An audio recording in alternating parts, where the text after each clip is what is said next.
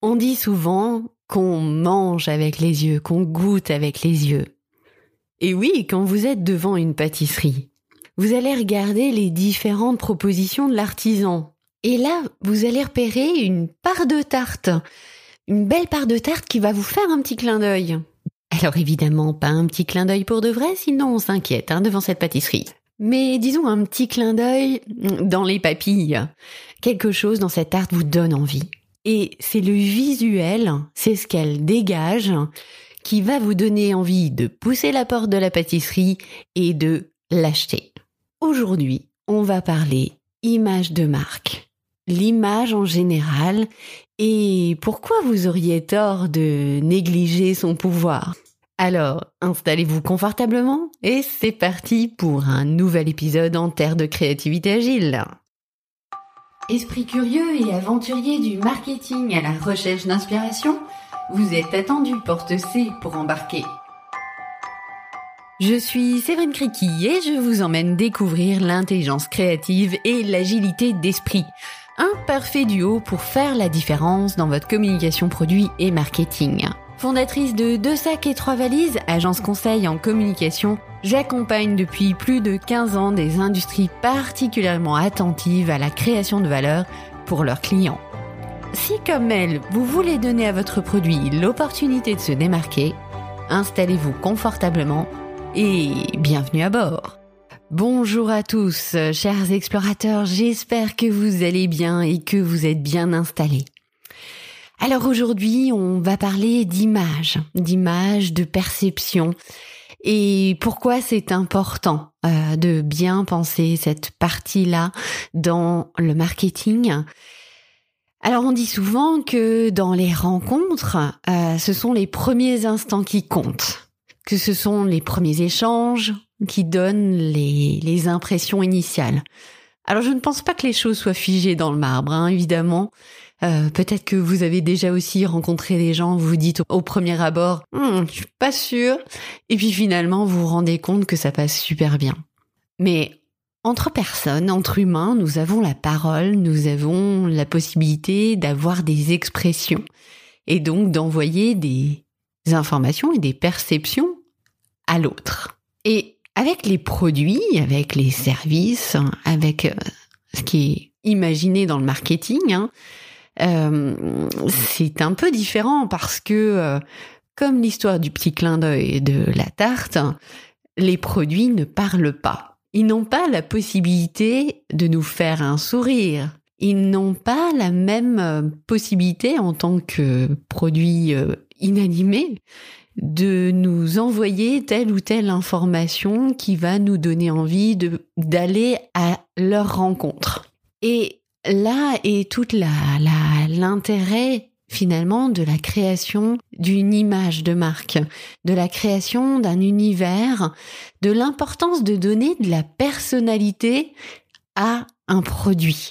Euh, alors je parle d'un produit, que ce soit un bien ou un service, et de lui donner une personnalité pour lui permettre de nous, consommateurs ou acheteurs, de nous interpeller, de nous séduire, parce que si nous ne sommes ni interpellés ni séduits, eh bien, nous n'irons pas plus loin dans le process. Et c'est ce qu'on va découvrir. Pourquoi est-ce donc si important d'avoir une marque, d'avoir un territoire de marque ou un univers de communication singulier? Eh bien, car c'est l'un des ingrédients clés du succès de votre produit.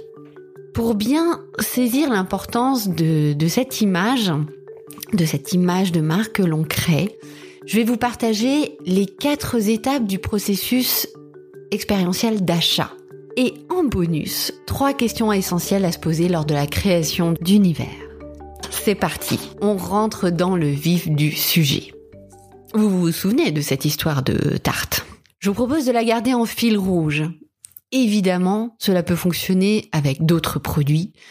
Comme je vous le disais, ça peut être euh, des produits euh, physiques ou des services. Bien sûr que il y a un biais dans mon raisonnement, mais je vais tout de suite le poser. C'est que si votre voisin est devant vous, devant cette fameuse tarte, et qu'il vous dit ah non mais toi tu aimes bien ça, mais je, je t'assure, essaye celle d'à côté. Elle paye pas de mine. Par contre, vraiment, c'est une merveille. Ce biais-là, c'est l'influence des avis. Cette notion d'influence, euh, des avis qui sont partagés, elle est très importante, évidemment. Mais aujourd'hui, j'ai envie vraiment de vous parler de la notion d'image et de perception. Car c'est le démarrage de l'histoire de votre produit face à son utilisateur ou à son acheteur. Imaginons que vous n'avez aucune idée, aucun avis autour de vous qui peut vous influencer, que vous ne pouvez vous fier qu'à vos perceptions, qu'à ce que vous ressentez devant tel ou tel produit ou tel site internet, hein, c'est un peu la même chose. Ce sont ces perceptions-là qui vont vous décider à acheter ce produit ou ce service ou pas. Évidemment, les autres points ont une influence, mais aujourd'hui, j'aimerais vraiment qu'on se focalise sur la notion de perception sans biais d'influence externe. Et le process d'achat commence dès que vous allez être devant cette vitrine.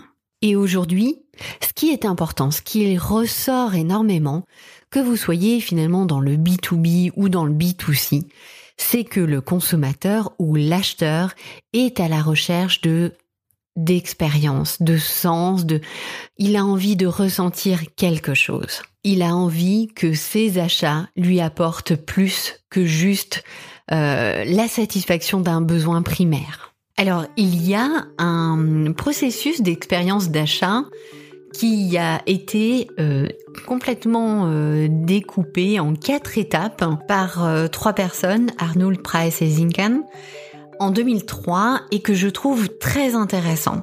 Quelles sont ces quatre étapes? La première, c'est la consommation anticipée.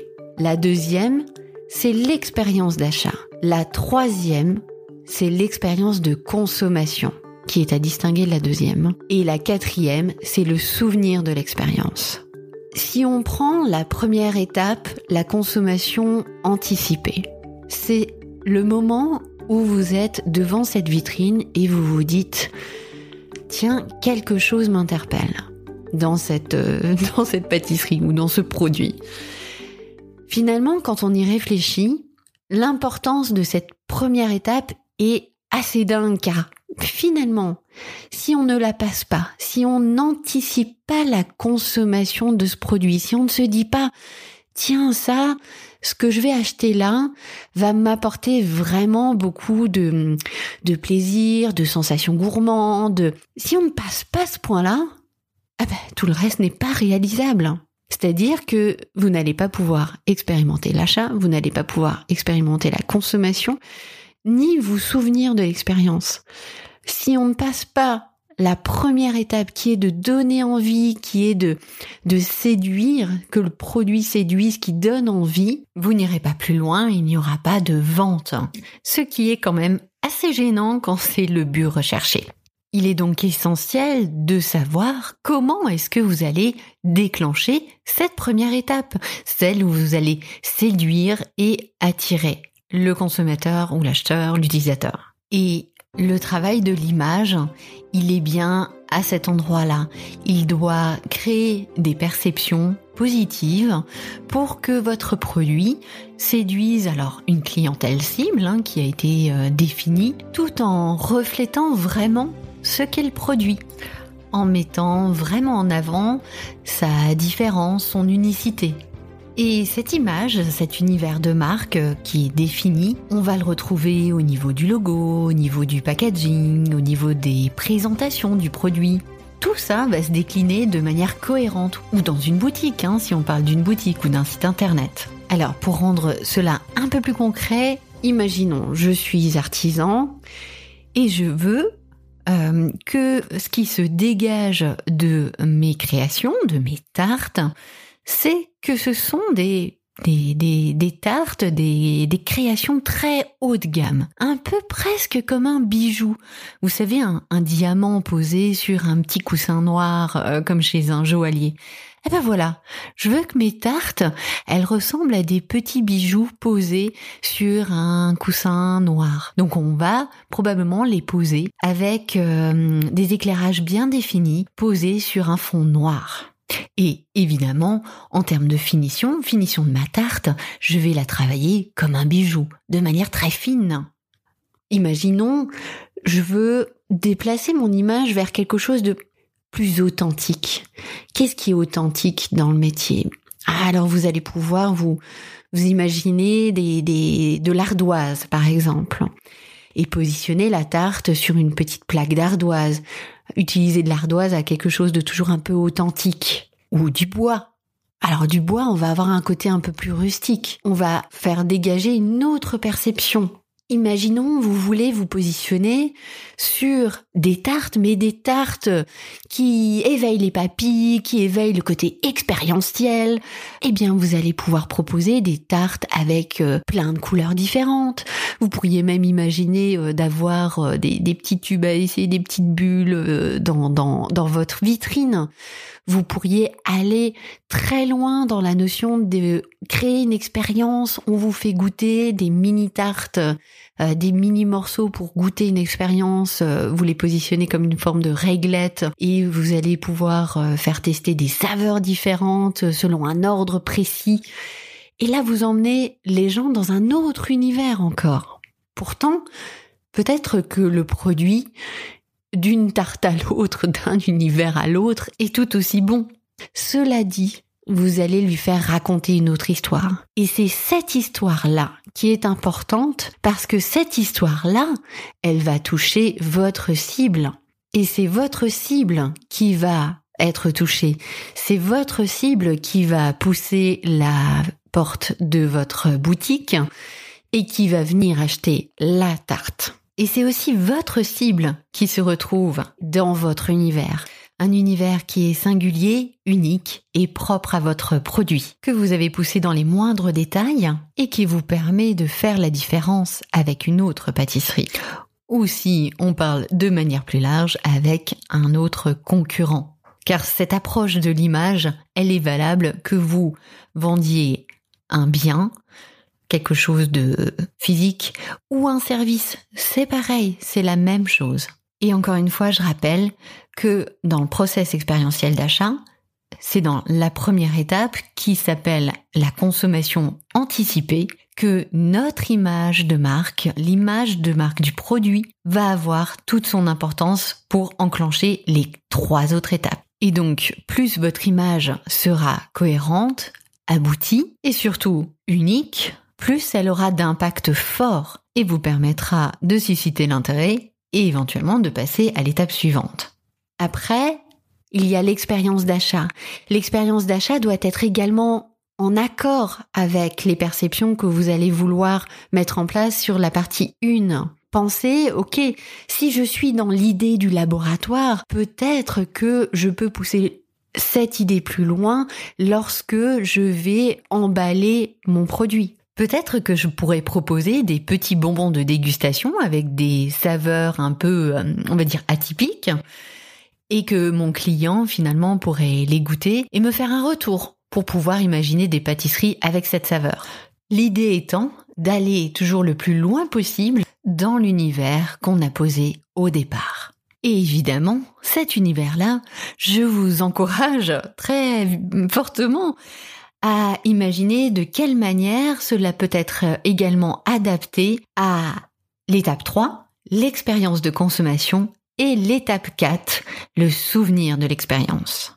Donc tout cela pour dire que la première étape de, bien, bien poser l'univers dans lequel vous allez vous positionner.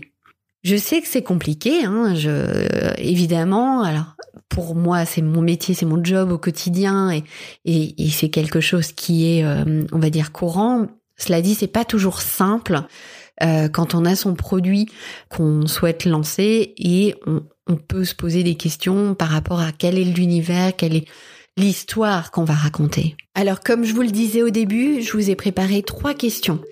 Ces trois questions, elles vont vous aider justement dans euh, qu'est-ce que je veux véhiculer comme image. Les voici. Qu'est-ce que le produit a de singulier? Et qu'il est essentiel de faire ressortir Alors ça peut être euh, aussi dans la démarche. on voit aujourd'hui beaucoup, euh, alors je, je switch dans la boulangerie, mais on voit aujourd'hui beaucoup de boulangers qui reviennent à un process très traditionnel euh, de, fabrication du pain. Peut-être que cette singularité, elle va se retrouver dans le process. Donc ça, c'est la première question. Ensuite, qu'est-ce que vous aimeriez que cela apporte à votre client en termes de valeur, en termes d'émotion, de ce quelque chose de plus. Qu'est-ce que le client doit ressentir? Qu'est-ce que ça doit lui apporter? C'était la deuxième question. Oui, je sais, je multiplie la manière de poser mes questions, mais c'est toujours la deuxième question. Et enfin, quelle est la stratégie? Qu'est-ce que vous voulez atteindre avec ce produit comme objectif? Ces questions-là, elles sont importantes car elles vont vous permettre de définir un positionnement, d'où va découler l'image que vous souhaitez donner. Et donc, je reboucle la boucle avec mon étape 1 de, du process d'expérience d'achat. C'est une euh, démarche générale qui n'est pas toujours simple à faire, j'en conviens, j'en conviens. Cela dit, vous avez là des questions pour vous aider dans cette approche-là. Vous avez aussi le process expérientiel qui est très intéressant et très important à avoir à l'esprit pour pouvoir décliner cette image-là. Et si vous avez besoin d'aller plus loin ou d'affiner votre territoire de marque, ce que vous voulez faire ressortir en termes de perception, eh bien, vous pouvez aussi contacter des gens qui sont vraiment spécialisés dans la création de territoires de marque. Vous vous en doutez sûrement, vous en écoutez une avec euh, la spécialité de l'industrie, que ce soit de l'industrie agroalimentaire ou de la sous-traitance industrielle. L'industrie, c'est mon dada. Et on pourra évidemment en discuter autour d'une part de tarte. voilà, j'espère que cela vous a permis de, va dire, de saisir la subtilité de cette notion d'image de marque. Euh, de perception qui n'est pas toujours simple à, rendre visible, hein, puisque évidemment c'est de l'inconcret. Et pourtant, c'est hyper important de l'avoir à l'esprit car ça contribue clairement à ce qui fait votre différence sur un marché, à ce qui fait que on va vous choisir plutôt que votre concurrent. Nous sommes arrivés à la fin de cet épisode. J'espère que cela vous a plu. Je sais que ce n'est pas toujours simple à réaliser et pourtant c'est essentiel pour se démarquer. Et c'est aussi en développant l'empathie et l'agilité d'esprit pour se mettre à la place de l'autre, hein, pour se mettre à la place du futur consommateur, que vous allez pouvoir affiner ce, territoire, cette image de marque. Et évidemment, vous aurez probablement reconnu l'esprit de la créativité agile, n'est-ce pas? Pour ceux qui n'ont pas entendu l'épisode de présentation de la nouvelle saison, je vous rappelle que vous pouvez trouver sur le site euh, créativité-agile.com slash news en vous inscrivant différents bonus et le dernier en date est une vidéo euh, tuto pour apprendre à faire des ping-pong créatifs. Donc n'hésitez pas à aller faire un tour sur le site et à vous abonner à la news et vous ferez alors partie des explorateurs de la créativité agile. Sur ce, je vous laisse et je vous dis rendez-vous dans deux semaines pour un nouvel épisode. À bientôt!